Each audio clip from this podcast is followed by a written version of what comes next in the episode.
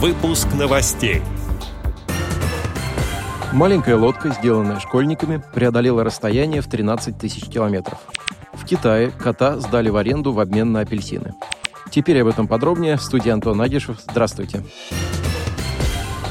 Ин Ченду из Китая, которая оказалась на карантине в своей квартире, заранее запаслась продуктами, но не учла, что изоляция продлится дольше, чем изначально планировалось. В какой-то момент 29-летняя женщина заскучала по фруктам. Переписываясь в чате с соседкой по дому, Ин узнала, что у нее есть лишние апельсины. Состоялся необычный обмен. Ин получила несколько фруктов, а соседка на время получила рыжего кота и смогла развлечься, поиграв с дружелюбным животным. Кстати, по иронии судьбы, кличка кота – Апельсин. Случай широко обсуждается в социальных сетях, и люди хвалят подобные добрососедские отношения, хотя и посмеиваются над тем, как кота сдали в аренду.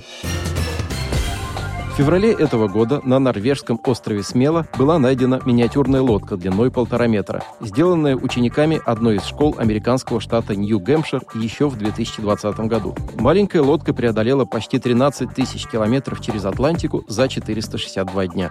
Учащиеся средней школы начали строить кораблик как научный проект, чтобы больше узнать о течениях, естественных науках и математике. В октябре 2020 года лодка была спущена на воду и отправилась в путешествие. В нее был вмонтирован GPS-навигатор, который периодически определял и отправлял данные о местоположении на протяжении всего пути. Но через 10 месяцев начался сезон ураганов, и GPS стал сбоить и работать с перерывами. Последний сигнал был получен 30 сентября 2021 года, а затем он замолчал. Он вышел на связь лишь спустя 4 месяца и отправил свои координаты с острова Смела в Норвегии. Ученики, отправившие кораблик, разместили в социальной сети сообщение с просьбой к норвежским школьникам, которые учатся неподалеку, найти и забрать их поделку. Вскоре местный шестиклассник вместе с родителями отправился на остров, чтобы найти лодку. Они обнаружили небольшое судно, которое уже обросло ракушками и было без мачты, корпуса и киля. Но большая часть палубы и груза корабля остались невредимыми. На следующий день мальчик принес лодку в школу, где он вместе с классом прочитал послание, которое было вместе с рисунками прикреплено к кораблику.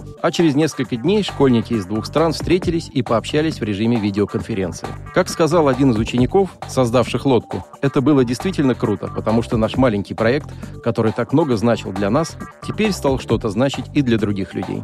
Отдел новостей «Радиовоз» приглашает к сотрудничеству региональной организации. Наш адрес – новости собака радиовоз.ру. О новостях вам рассказал Антон Агишев. До встречи на «Радиовоз».